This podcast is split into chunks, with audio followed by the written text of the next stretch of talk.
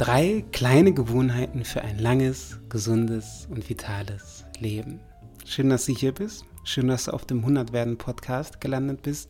Mein Name ist Luke Chuck Rodney und ich freue mich sehr auf die heutige Folge.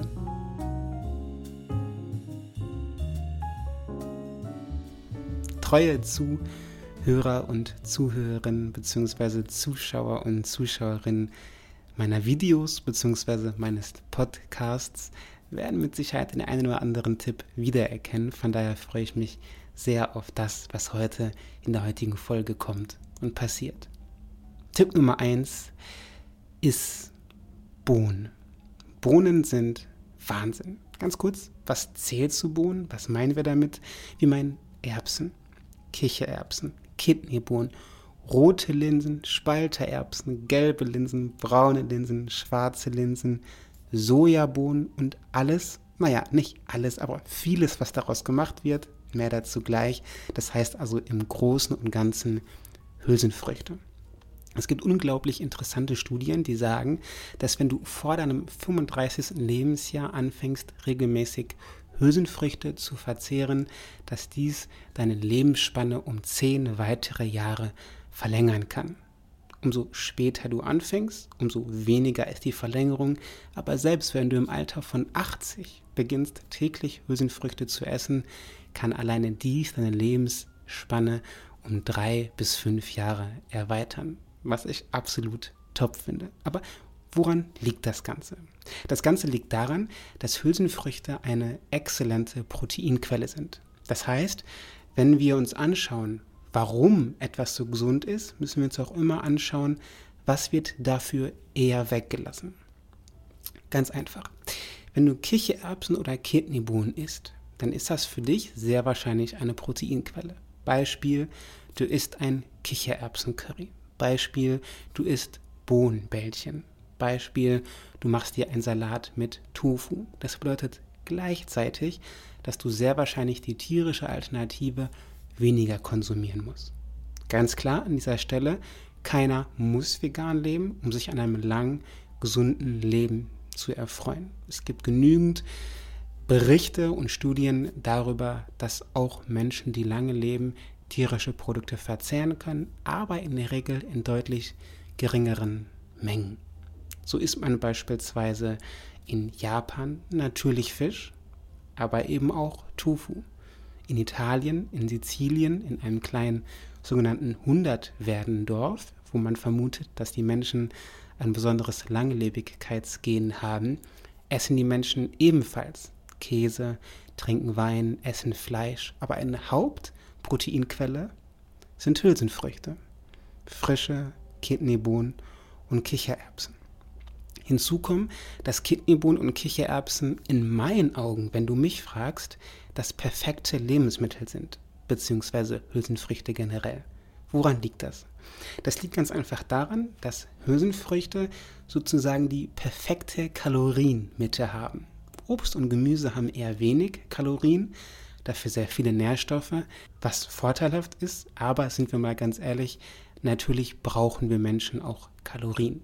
In der Regel deutlich weniger, als wir zu uns nehmen zumindest die meisten von uns, aber wir brauchen Kalorien. Jedoch haben so etwas wie Reis und Vollkorngetreide eher mehr Kalorien und Nüsse toppen das Ganze in der Regel mit 5 bis 600 Kalorien. Reis liegt in der Regel so bei 3, 350. Heißt das, dass Nüsse schlecht sind zum Abnehmen? Nein, auf gar keinen Fall. Aber darauf gehen wir wann anders gerne ein. Heute soll es hier um die Hülsenfrüchte gehen. Hülsenfrüchte liegen nämlich mit dem Kaloriengehalt bei ungefähr 150 bis 200 Kalorien pro 100 Gramm. Das heißt, sie liefern eine okaye Menge Kalorien, aber eben nicht zu viel. Hinzu kommt, sie sind proteinreich, extremst gute Ballaststoffquellen, insbesondere Linsen, proteinreich, so etwas wie Tofu, 13 bis 16 Gramm Eiweiß, Linsen über 20 Gramm Eiweiß, Tempeh, eine extremst tolle Proteinquelle. Kidneybohnen Kichererbsen eher etwas weniger, so zwischen 6 und 9 Gramm Eiweiß. Und Hülsenfrüchte liefern dazu noch sehr wertvolle Mineralstoffe. Hülsenfrüchte sind beispielsweise für mich einer meiner wichtigsten Mineralstoffquellen. Obwohl ich relativ wenig esse, in der Regel esse ich meistens zweimal am Tag, morgens relativ energiedicht, das heißt rohe, selbstgeflockte Haferflocken, die ich über Nacht einweiche, um die Phytinsäure zu reduzieren. Ganz kurz für dich, was macht die Phytinsäure? Die Phytinsäure ist ein ganz natürlicher Bestandteil in Lebensmitteln, wie beispielsweise im Hafer, die aber leider dazu führen kann, dass eben sogenannte Mineralstoffe nicht so gut von einem Körper aufgenommen werden können. Und diese Phytinsäure, die kann reduziert werden, wenn du deine Haferflocken einweichst. Das passiert schon ab einer Einweichzeit von 30 Minuten. Das heißt, theoretisch kannst du dir auch morgens deine Haferflocken einweichen, dann Zähne putzen, dich fertig machen und frühstücken. Du kannst das Ganze aber auch mit sogenannten Overnight Oats über Nacht machen. Das heißt also, in meinem Fall gebe ich frisch geflockte Haferflocken, Leinsamen, Kakaonips, immer etwas Salz. Ich salze mein Müsli jeden Tag und etwas Süße in Form von Datteln. Mixe das Ganze mit etwas frisch gemachter Mandelmilch, indem ich einfach Mandelmus und Wasser vermenge. Dann gebe ich noch ein paar Kokoschips dazu, pack das in ein luftdichtes Glas und lasse das Ganze über Nacht stehen. Darüber gebe ich dann noch ein paar Wildheidelbeeren, die tiefgefroren sind. Die können dann schon über Nacht auftauen und saugen sich mit den Haferflocken voll. Und ich habe ein richtig leckeres Müsli beziehungsweise eine richtig gute und gesunde Basis. Das Salzen mache ich im Übrigen deshalb, weil es die Süße weiter hervorbringt. Probier das mal aus. Salz mal dein Müsli etwas, du wirst einen Unterschied schmecken. Es schmeckt fabelhaft. Aber zurück zu den Hülsenfrüchten. Hülsenfrüchte sind eben deshalb so gesund, weil sie einfach sehr viele Mineralstoffe enthalten. Das heißt also, Hülsenfrüchte können das Leben verlängern, mineralstoffreich, ballaststoffreich, proteinreich, in meinen Augen eine sehr perfekte Menge an Kalorien und sie beinhalten den sogenannten Second Meal Effekt. Vielleicht hast du schon mal vom Blutzuckerspiegel gehört. Dieser sollte in der Regel relativ stabil bleiben. Was ganz einfach damit zu tun hat, dass wenn er zu hoch ist, wird zu viel Insulin ausgeschüttet und das kann ganz simpel ausgedrückt auf lange Sicht zu Diabetes führen, also zu Zucker. Ganz einfach. Menschen, die zu viel Zucker konsumieren, haben eben irgendwann auch ein Problem mit Zucker. Aber selbst wenn du zu deiner Mahlzeit etwas Zuckerreiches isst, dann ist die Linse, Kidneybohne oder die Kichererbse in der Lage, diesen Blutzuckerspiegel zu stabilisieren. Beispiel, du isst ein weißes Brötchen. Weißes Brötchen, also Weißmehl ist, das muss ich leider so hart formulieren, auch nichts anderes als Zucker für deinen Blutzuckerspiegel. Wenn du jetzt jedoch dieses weiße Brötchen mit Humus am besten sogar noch selbst gemacht, bestreichst, dann wird der Blutzuckerspiegel automatisch stabilisiert. Weiße Pasta. Isst du weiße Pasta, beispielsweise mit Erbsen oder etwas Tofu, wird auch hier der Blutzuckerspiegel stabilisiert. Im Punkto Soja, denn das ist, denke ich, nochmal eine extra Rubrik, sollte man immer ein bisschen aufpassen, was für Soja konsumiert man. Eine ganz einfache Faustregel ist, das gesündeste Sojaprodukt ist das naturbelassenste. Das heißt also die ganze Sojabohne. Die kannst du im Bioladen getrocknet kaufen, über Nacht einweichen, kochen oder du kochst sie direkt, dann braucht das Ganze aber etwas länger und verzehren. Denn es ist nichts anderes als auch die Kichererbse oder die Kidneybohne. Sehr gesund ebenfalls ist Tempeh, ein fermentiertes Sojaprodukt. Dort werden die Sojabohnen zusammengequetscht, fermentiert und sind eben sehr gesund für dein Probiom, also deine Darmbakterien. Aber auch Tofu bzw. Feto sind gesunde Produkte. Feto ist sozusagen fermentierter Tofu. Das heißt, das Ganze sieht aus wie Tofu, ist etwas salzhaltiger, enthält aber eben mehr probiotische Darmbakterien bzw. enthält überhaupt probiotische Darmbakterien. Das enthält Tofu nicht. Eher meiden würde ich so etwas wie Sojasteaks, Sojaschnitzel, also dieser ganze hochverarbeitete, extrahierte Sojakram. Sojajoghurt und Sojamilch, je nachdem, woher du das Ganze bekommst, ist, denke ich, ein okayes Lebensmittel, was ich nicht in großen Mengen konsumieren würde, was aber definitiv ab und zu mal völlig okay ist. Beim Würzen achte sehr gerne auf Miso-Paste, die ist absolut top, obwohl Miso-Paste sehr viel Salz enthält, wirkt sie den negativen Eigenschaften vom Salz in Bezug auf deinen Bluthochdruck, also nicht den Blutzucker, sondern den Bluthochdruck bzw. den Blutdruck entgegen. Deshalb ist es eigentlich top, zu jeder Mahlzeit etwas Miso-Paste zu geben. Das liegt auch hier wieder an dem Fermentationsprozess. Super ist es, die Miso-Paste erst am Ende dazu zu geben, damit sie eben nicht zu lange verkocht und die ganzen wertvollen Nährstoffe verloren gehen. In puncto Sojasauce, wenn du auf Glucen verzichten möchtest, achte auf die Tamari-Sojasauce. Wenn dir das Ganze egal ist, nimmst du gerne die so Entschuldigung, die Shoyu-Sojasauce. Und wenn du noch ein Level höher gehen möchtest, nimmst du die Nama Tamari Sojasauce. Die ist nämlich nicht pasteurisiert, also nicht erhitzt. Das ist eine absolut gesunde und richtig hochwertige Sojasauce. Die ist nämlich ebenfalls wie Miso fermentiert. Die findest du jedoch meines Wissens nach nur online. Das heißt, Hülsenfrüchte sind ein absolutes Top-Lebensmittel. Vielleicht zum Schluss noch mal ganz kurz Linsen. Welche Linsen sind die gesündesten? Alle sind wirklich super. Viele Ballaststoffe, viele Nährstoffe. Aber die roten Linsen enthalten die höchste antioxidative Kapazität bzw. das höchste antioxidative Potenzial, sind also super für deinen Zellschutz oder etwas attraktiver ausgedrückt, super für Anti-Aging. Ich persönlich mag auch Beluga-Linsen sehr, sehr gerne, ähm, aber das ist, denke ich, nochmal äh, ja, ein, ein, ein, ein Gespräch sozusagen auf kulinarischer Ebene und nicht unbedingt auf gesundheitlicher Ebene. Tipp 2, Yoga. Yoga, wissen wir alle, sehr gesund. Yoga, wissen wir alle, assoziiert man immer mit einem sehr bewussten Lebensstil. Aber warum genau ist Yoga so gesund? Yoga ist deshalb so gesund, weil wir beim Yoga viele verschiedene Bereiche der Kondition trainieren. Kondition wird ja so in der Gesellschaft immer als Ausdauer betrachtet. Wow, der hat aber viel Kondition. Ich kann leider noch kein Marathon laufen. Ich habe nicht genug Kondition. Dabei ist Kondition eigentlich was ganz anderes. Und zwar Kondition beschreibt vier Fähigkeiten, die wir Menschen haben und ausbauen können. Darunter fällt A, die Ausdauer, B, die Beweglichkeit, C, die Kraft und D, die Schnelligkeit.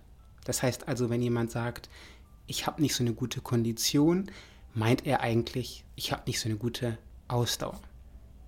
Und Yoga ist deshalb so toll, weil Yoga eben viele verschiedene Konditionen trainiert. Er trainiert zum einen das Herz-Kreislauf-System, die Ausdauer, natürlich nicht im selben Bereich wie ein anaerobes bzw.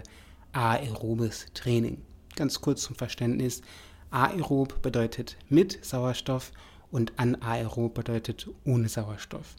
Das heißt also, wenn du aerob trainierst, ist die Energiebereitstellung in deinem Körper mit Sauerstoff, weil du eben nur moderat trainierst und die Sauerstoffproduktion in deinem Körper hinterherkommt. Deswegen kannst du beispielsweise auch 30, 40, 50, 60 Minuten lang joggen oder schnell gehen.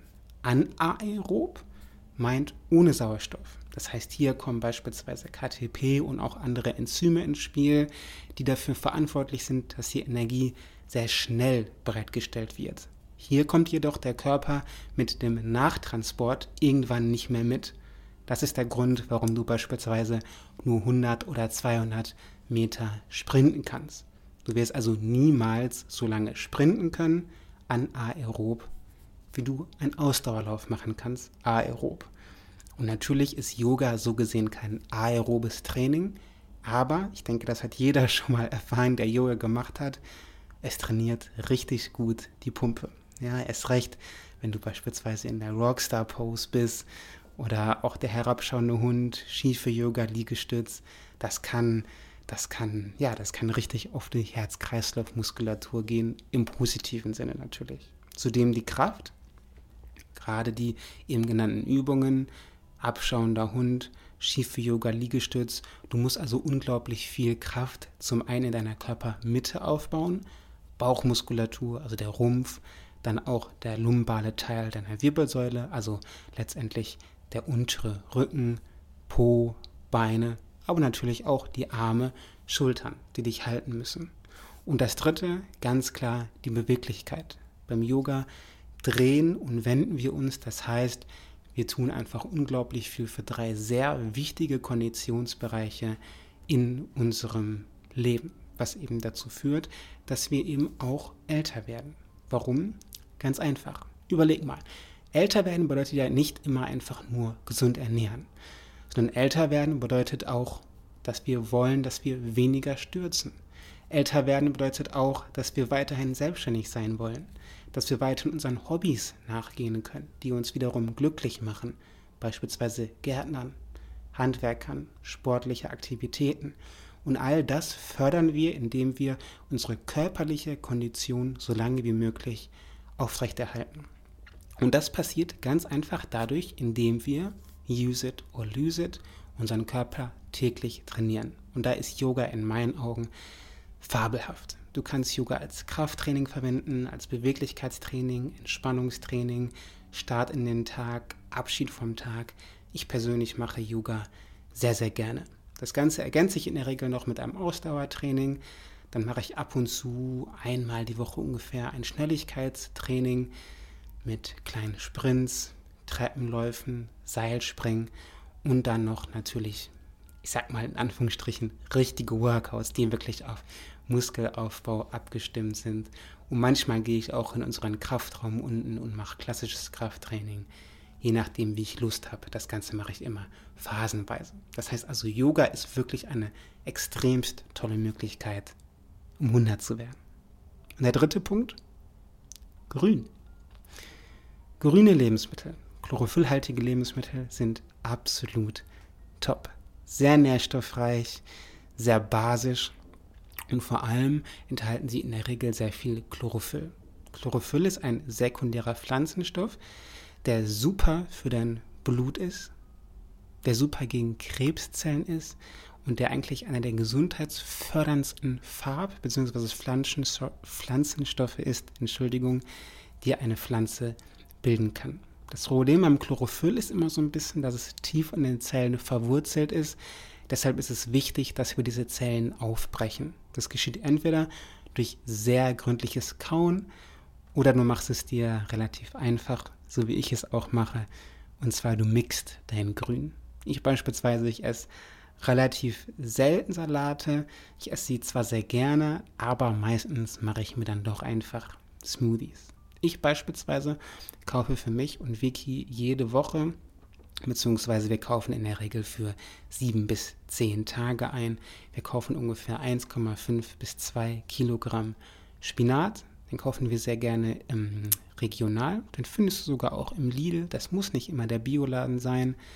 Den verpacken wir dann. Dazu habe ich dir unten auch ein Video verlinkt, wie du dein Gemüse gesund und frisch lagerst.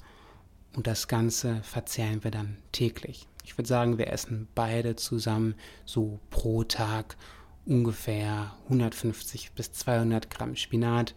Das Ganze mixen wir mit Vitamin C reichen Lebensmitteln wie Zitronen, Orangen, ein bisschen Banane, nicht zu viel, Wildkräuterpulver. Auch hier haben wir das Grün und das Chlorophyll drin, ein paar Eiswürfeln und dann war es das. Wenn du es etwas süßer magst, Gib gern etwas mehr Banane dazu. Wir persönlich versuchen unseren Smoothie aber immer mehr in die zitronigere, erfrischendere Richtung zu bringen und geben nur einen Hauch Süße eben durch die Banane und die Blütenpollen dazu. Was wir noch sehr gerne machen, ist Aloe Vera Saft dazugeben. Vicky mag ihn pur nicht so gerne, ich schon. Da wir aber beide allerdings in die gesundheitlichen Vorteile von Aloe Vera kommen möchten, packen wir ihn einfach in Smoothie, denn dort gibt es einfach mit der Zitrone zusammen eine unglaublich angenehme, leichte Frische, insbesondere jetzt im Sommer. Aloe Vera ist deshalb so gesund wegen der Aloe Verose, ein Hauptwirkstoff der Aloe Vera und der ist extremst gesund für deine Darmwand und somit auch für dein Immunsystem. Und da hast du. Drei kleine Gewohnheiten, die du täglich in deinen Alltag integrieren kannst.